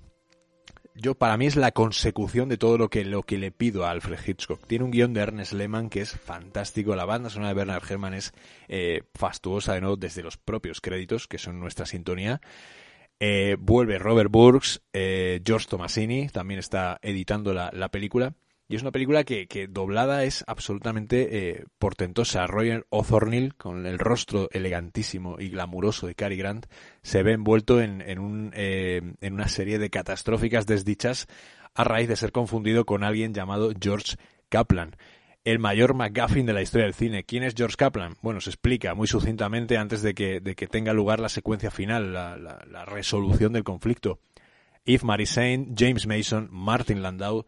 hacen toda una suerte de, retrato de, este equívoco, de este... No tienes que demostrar que eres George Kaplan, simplemente lo eres y tienes y vamos a ir a por ti y es realmente la magia de, esta película que además contiene pues esa maravillosa secuencia final en el Monte Rushmore y que además contiene a esa, a esa Jessie Royce Landis que aquí ya salió en Atrapa un ladrón y aquí interpreta a la madre de Cary Grant a pesar de ser, si no recuerdo mal, solo dos años mayor que él. Otra de estas cosas que suceden a los chicas de oro, que la que interpretaba la madre de una de ellas creo que era más pequeña un año más pequeña o algo así, y eran cosas de casting que, bueno, evidentemente por el aspecto, pues tal. Y la escena de la avioneta, la escena de la, bueno, los diálogos en castellano me, me fascina porque además se contiene también eh, una parte que está, estuvo censurada durante su estreno en España, que es la parte intermedia cuando Yves Marisent y Cary Grant se, se encuentran en el vagón del tren y empiezan a girar sobre sí mismos, dándose besos de una manera muy sensual. Eh, debe ser que la censura franquista no, no le gustó absolutamente nada lo que, lo que vio, cortaron esa parte y se volvió a redoblar en los años 90 y crea un efecto muy extraño que a mí, sin embargo, me seduce y me parece que es eh, fantástico por no hablar por supuesto, de la escena final en la cual para que Hitchcock nos ilustre de alguna manera que todo eso va a acabar en una relación consumada. Lo único que se le ocurre hacer es meter a un, eh, eh, o sea, están ellos besándose, señora Thorne y tal, la sube al, al vago, a la cama del vagón y lo que hace Hitchcock es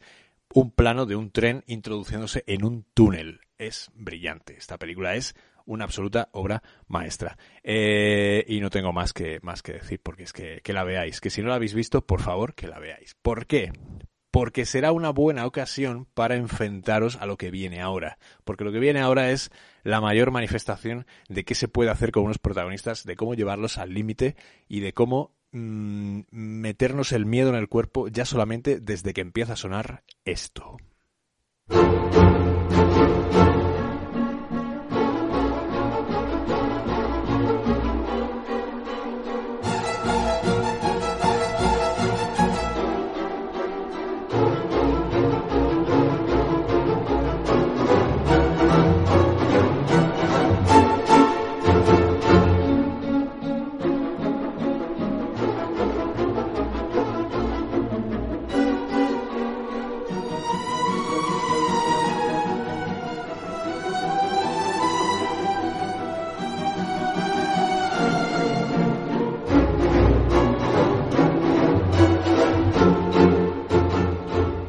Alguien tuvo la gran idea de pequeño de ponerme psicosis y, de traumatizarme la vida para todos los restos, evidentemente. y evidentemente, eh, que además sé que me estás escuchando, eh, de alguna manera, además fue uno de los primeros, las primeras cintas en VHS que tuve y, no es que me diera miedo y quedara traumatizado, sino que quedé afectado por el hecho de lo que me iba a gustar el cine a partir de ese momento. Eh, ver Psicosis y escuchar estos violines de Bernard Herrmann, la verdad es que me, me convirtió en, en, un amante del cine y en una persona que se preguntaría a partir de ese momento hasta dónde era capaz de llegar para intentar eh, interpretar todo lo que estaba viendo en, ante mis ojos, en este caso eh, una película de Alfred Hitchcock tan importante como lo era eh, Psicosis. Además, es una película que, que, en la cual la protagonista cae a los 20 minutos de, película aproximadamente, que es Janet Leigh, en una de las escenas más comentadas, ha dado hasta para documentales, incluso hay uno que se estrenó hace unos cuantos años, tres o cuatro, no más, sobre la escena que cambió el cine. De alguna manera, estos, eh, este montaje eh, es, fantástico porque, porque ilustra de alguna manera, además eh, luego también muy comentada en la propia en la propia entrevista que Hitchcock y Truffaut, que acordaos que es el el libro de manual que hay que tener para, para estudiar a, a Alfred Hitchcock y de alguna manera estos 52 planos que con, o sea, que de alguna manera eh, construyen la escena de la ducha de psicosis han sido debatidos, analizados y de alguna manera eh, la película es revolucionaria por el hecho de que anuncias a Janet Leigh como gran protagonista de la, de la peli y te la cargas a los 40 minutos con una de las escenas más sangrientas y más eh, deplorables de toda la historia del, cine. Estas son las verdaderas revoluciones que cambian el, cine. A pesar de que todo esto era una novela de baja estofa, como era mm, Psicosis, la, la original de Robert Bloch, convertida en el guion de Joseph Stefano con esta melodía de, Bernard Herrmann y la, y la mm, foto de John Russell, de alguna manera convierten a la película en un angustioso, otra vez, ejercicio de slasher que ha pasado a, la historia como una de las grandes revoluciones de la, de la historia del, del, cine. Acompañamos a John Gavin buscando a su, a su amada, acompañamos a, a Vera Miles eh, buscando a su, a su hermana y acompañamos sobre todo al personaje de ese inocentón Anthony Perkins eh, siendo influenciado por, por la presencia y aquí volvemos a las presencias que hablábamos en Rebeca, los ausentes presentes, la presencia de la madre. Acordaos esos, esos momentos en los que Janet Leigh descorre la cortina del motel y ve la casa y escucha esas conversaciones que tienen Anthony Perkins y su madre. Esos cenitales eh, particularmente aquel en el cual eh, entra el detective interpretado por, por Martin Balsam y en ese cenital eh, de repente vemos a, esa madre de Anthony Perkins, a esa madre de Norman Bates salir de su habitación como una exhalación, acuchillarle en la cara y que esa cámara siga esa caída de Martin Balsam por las escaleras hasta dar con sus huesos en el suelo. Es absolutamente eh, es una película que cambió la historia del cine eh, de, muchas maneras y de alguna manera es hoy la gran o una de las grandes obras maestras de, Alfred Hitchcock, mil veces imitada, mil veces influenciadas y de alguna manera eh, jamás eh, superada, ni siquiera por el, para mí, interesantísimo remake que realiza Gus Van Sant en el año 98 con, con Vince Vaughn, con Julianne Moore, con Anne H., y, demás. Una película masacrada y que, bueno, eh, fue, evidentemente hay que tener los redaños suficientes de ponerse a hacer un remake plano a plano de psicosis. Pero evidentemente a mí me parece que es una película que tiene mucho interés y seguramente aquí colguéis también y os quitéis los auriculares y o os animéis a ver desde una perspectiva eh, racional la película de Gus Van Sant porque la verdad es que es una es una obra interesante y aunque cuestionable por supuesto. Nos vamos hasta hasta estamos en Psicosis Psicosis del año 60 nos vamos prolongamos ya un poco las distancias. Ya no es una película por año que parece esto Woody Allen no ya es, empieza a aparecer un poquito más de distancia y la siguiente será otra obra maestra de la obsesión, en este caso por aquello que no depende de nosotros. Estamos en el 63, adaptamos de nuevo una novela de Daphne du Maurier al, cine, ya no es Rebeca, ahora es Los pájaros, y de alguna manera aquí tenemos una de las mayores, eh, unos mayores atentados psicológicos contra, contra una persona que es eh, Tippi Hedren y, Melanie Griffith, la pequeña Melanie Griffith, a la cual pues Hitchcock tuvo el gran detalle de mandarle una figurita de su madre en un ataúd. Bueno, es un personaje, Hitchcock es un personaje terriblemente misógino y, a sus eh, actrices las trataba de alguna manera muy, muy extrañamente. Eh, producida por Universal Pictures y ya Hitchcock como productor. De hecho, la película se llama Alfred Hitchcock's The Birds, eh, Los pájaros de Alfred Hitchcock. Ya, ya él es la entidad productora de la, de la película y de alguna manera nos lleva con un guion de Evan Hunter y la música de Bernard Gemma y la operadora, o sea, el operador Robert Burks, nos lleva a retratar este, esta película que es eh, pues profundamente surrealista. ¿Por qué? Porque no entendemos muy bien las razones, tampoco nos importan, eh, de por qué los pájaros atacan. De alguna manera contiene algunos de los planos más recordados y más celebrados de la historia del cine, como es, el, por ejemplo, el momento en el que Rod Taylor sale del garaje y se encuentra eh, rodeado de, pájaros y tiene que ir sorteándolos en un alarde técnico de ausencia de sonido, que es quizá una cosa de las más complicadas de conseguir en una película y es absolutamente demencial el hecho de eh, esa escena y esa asistencia a ese peligro inminente que es el momento en el que cualquiera de esos pájaros ataque en el momento menos, eh, menos eh, esperado. Aparece Jessica Tandy y, también ese, eh, digamos, el miedo recae sobre, sobre ella. Y, por supuesto es una película que, que, es una de las más complejas de toda la filmografía de, Hitchcock y además una de las más posiblemente enclaustradas en el género de terror, porque realmente es una película que de alguna manera ha definido mucho lo que es el, las adaptaciones posteriores Em, de películas que tienen que ver con el, el, hecho de los animales como ocasión de miedo, ocasión de terror, ocasión de, de, de alguna manera, de fuente de temor, que es algo que es muy interesante de, observar. Unos cuantos años después, en el 76, por ejemplo, yo recuerdo que dialogué mucho con entre los pájaros y la profecía. Hay una escena que a mí posiblemente es la que más miedo me da de toda la historia del cine, que es la del cementerio de la profecía. Cuando Gregory Peck tiene que huir de unos perros en mitad de una, de una noche plagada de bruma en un cementerio. A mí se me ponen los pelos de punta cada vez que veo esa, esa secuencia. Y, y quizás la relaciono mucho con el hecho de que no entiendo, o sea, no se entiende muy bien porque no hace falta explicarlo. Muchas veces el terror, cuanto más lo expliques, menos miedo da. Y en este caso, el no saber por qué los pájaros atacan y sobre todo esa capacidad que tienen de eh, organizarse y de crear comunidades para atacar a los, eh, a los humanos es algo que es absolutamente, absolutamente apabullante. Si nos vamos eh, a la siguiente obra de, Hitchcock y cerramos Los pájaros, nos encontramos con otra película eh, realizada con Tippi Hedren. En este caso aparece también el, universal James Bond, Sean Connery. Y en este caso ya es una película de, corte más eh, psicológico. Aquí recuperamos viejas obsesiones de Hitchcock. Quizá no sé si es la película más larga de todas las que realiza, que dura unas dos horas y diez aproximadamente. Y aquí lleva a, a Tippi Hedren al límite de su, de su interpretación. De hecho, no volverá a, hacer una película igual, posiblemente no volverá a hacer muchas películas, pero ninguna igual que Marnie.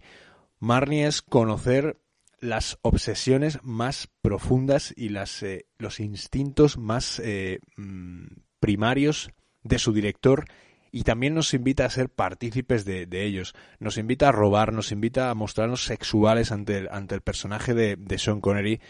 y en un camino de ida y vuelta también con el personaje de, de, de Tippi Hedren. Eh, esos impulsos, esas, esos instintos, esas ideas que nos llevan a cometer actos, que nos llevan al límite, que nos ayudan a estudiar de alguna manera todo lo que es eh, el, ser humano y nosotros mismos en connivencia con lo que tenemos alrededor, es una cosa que, me interesa muchísimo de esta película y, en, en, oposición a otras de, Alfred Hitchcock prácticamente del mismo tema. Dos años después, una película que a mí me, encanta porque además es una. Le tengo muchísimo cariño porque me gustó durante mucho tiempo hasta que algún un día em, la vi y de alguna manera dejó de gustarme tanto. Lo cual no quiere decir que, por supuesto, que no la tenga en muchísima estima. Y además es la vez en la que deja de participar con Bernard Hellman en la banda sonora e incorpora a John Addison que de alguna manera crea un, tema muy interesante, envolvente, de alguna manera, que vamos a escuchar ahora. ¿Por qué? Porque estamos en el 66 y nos toca hablar de cortina rasgada.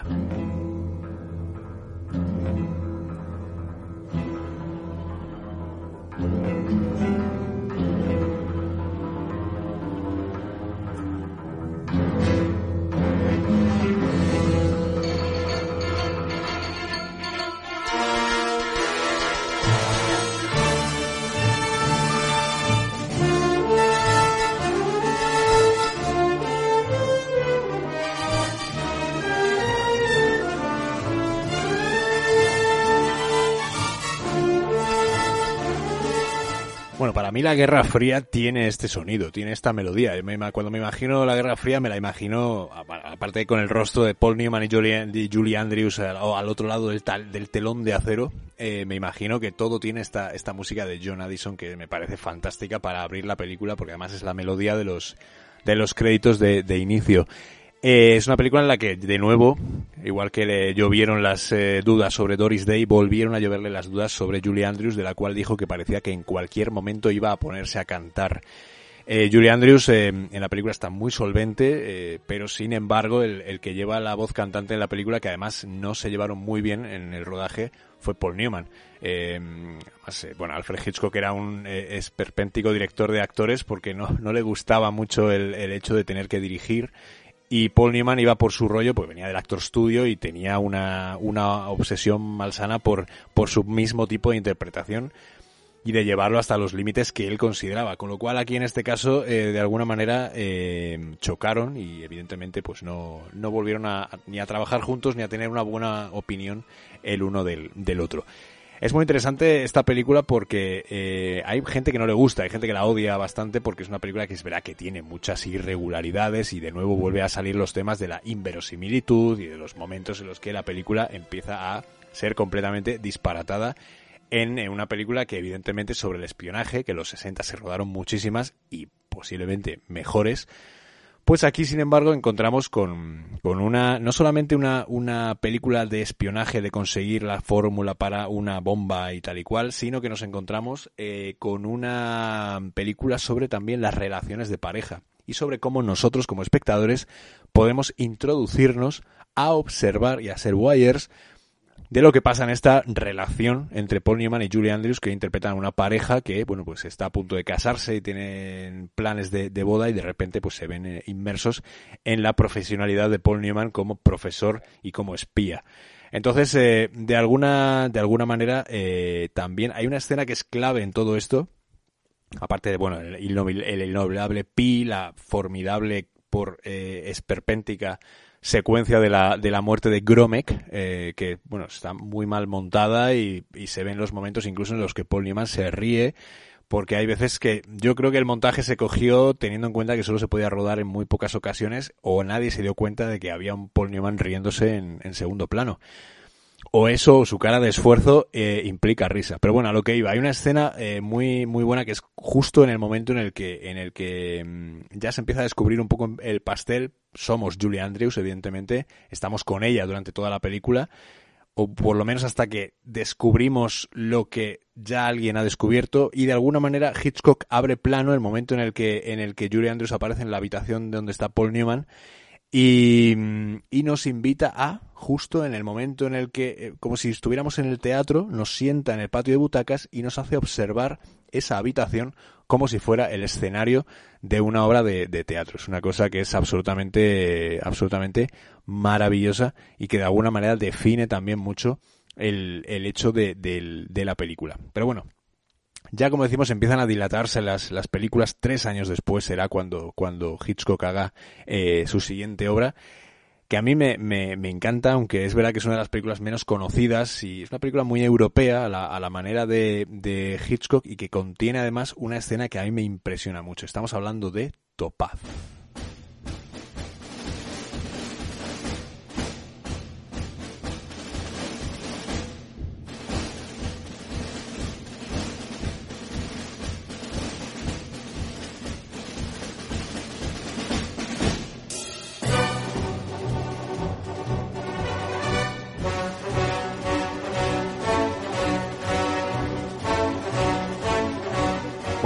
La más eh, europea porque, porque aquí aparecen ya personajes como John Forsythe, de nuevo, John Vernon, Michel Piccoli, Philippe Noguet y, y de alguna manera es una adaptación también de un autor como León Uris, que no es alguien al quien podamos enfrentarnos de una manera regular.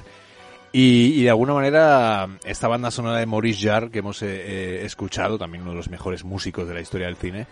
de alguna manera eh, es, es, una película que contiene un plano que a mí me impresionó mucho, que es ese asesinato de una mujer y con el, vestido hay un plano cenital y la vemos a ella al desplomarse contra el suelo y el vuelo de su vestido es el que hace el efecto de la sangre sobre el, sobre el suelo. Solamente por este plano ya la película eh, encuentra su, su razón de ser. Eh, oficialmente, pues es una película de nuevo de espías, el, tema en el que mejor se mueve Alfred Hitchcock, como todos eh, sabemos, y hemos ido desarrollando a lo largo de todos estos, estos programas. Y de alguna manera, a pesar de, que es un poco más enrevesada y quizás es la película de espías que más en serio se toma Alfred Hitchcock, es una experiencia completamente, completamente disfrutable. No es una de las películas que los críticos aprecian en, en mayor medida, pero digamos que enfrentarnos ya a la última etapa de, Hitchcock, porque después de Topaz vendrá Frenesí, de alguna manera también nos eh, ayuda a entender esta especie como de alejamiento de los eh, de las tramas que de alguna manera le hicieron le hicieron conocido. Eh, bueno alejamiento de tramas. Mm, no alejamiento de las fórmulas técnicas que le hicieron conocido. Ya empieza a ser alguien que es muy mayor empieza a estar más relajado y tiene menos ganas de, ponerse a inventar y, a desarrollar eh, como si lo hizo en aventuras anteriores, pues véase, Hit, eh, Psicosis, La Ventana Indiscreta, Vértigo y todas las películas tipo encadenados y, demás. Pero bueno, saltamos a, 1972 porque es eh, un acontecimiento que bueno, para él es importante y además histórico. Él vuelve al Reino Unido y, se va hasta el Covent Garden de Londres para rodar las aventuras de un asesino en serie eh, interpretado por John Finch y es el, digamos, el asesino de la, de la corbata. Es una película completamente enfermiza. ¿Por qué? Porque el protagonista, además de ser un, un asesino en serie, es eh, un eh, maníaco sexual que se dedica a violar a las mujeres a las que va a, matar. Es una película muy violenta, es una película muy, muy arriesgada, sobre todo teniendo en cuenta que la hace un hombre bastante más mayor que lo que podríamos presumir que es un director a la hora de enfrentarse a esta a una película de este estilo. Entonces, asistir al visionado de Frenesí por primera vez puede resultar muy chocante teniendo en cuenta de dónde venimos. Pero realmente os la recomiendo, si empezáis por, por frenesí, os vais a encontrar con algo muy violento y luego vais a ir suavizando a medida que vayáis viendo películas, vais a ir suavizando todos los, eh, todos los, eh, las impresiones sobre el cine de, Hitchcock. Tened en cuenta que tenía 73 años cuando rueda esta película. Él nace en 1899 y, y ya ha visto toda la historia del cine, todo el desarrollo de la historia del cine eh, en Estados Unidos ya están con el nuevo Hollywood, los productores dejan de tener eh, el control y pasa a los directores, el control creativo de las, de las películas, algo que Hitchcock parece que es como cuando tú vas, yo vengo de allí, ¿no? Me parece que Hitchcock es algo que tuvo durante toda su vida, incluso habiendo trabajado con productores de la talla de David O. Si, si os metéis de lleno en frenesí, ya os digo, no os vais a decepcionar. Es una película que, que en toda su violencia psicológica y en toda su violencia moral y en toda su, su fuerza eh, está impreso todo lo mejor de, de lo que fue capaz de, de hacer. Sin embargo, pues a pesar de que se puso ya un poco más juguetón con la última película que, que fue hacer, que es eh, La Trama, Family Plot, una película escrita por Ernest Lehman y con banda sonora de, de John Williams, de alguna manera eh,